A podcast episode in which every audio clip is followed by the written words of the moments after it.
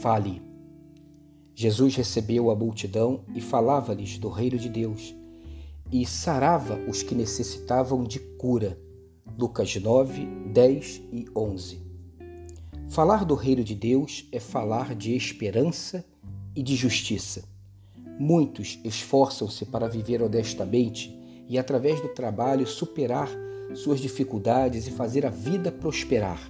Porém, quando levantam os olhos, veem um mar de corrupção que tenta tragá-los. Disse Rui Barbosa: de tanto ver prosperar a vilania, um ser humano pode chegar ao estado de ter vergonha de ser honesto. Como na época de Jesus, o povo vive sob grande opressão e injustiça.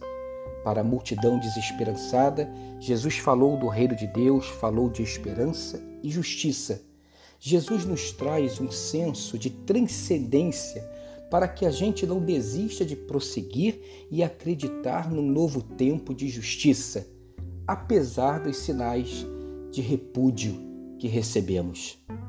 A voz do reino nos empurra para frente, fazendo-nos insistir no Brasil, na honestidade, nos atos de generosidade, na semeadura da boa semente, do amor, dos nossos filhos, das nossas famílias, em nós mesmos, ainda que todo esforço, por vezes, nos pareça em vão.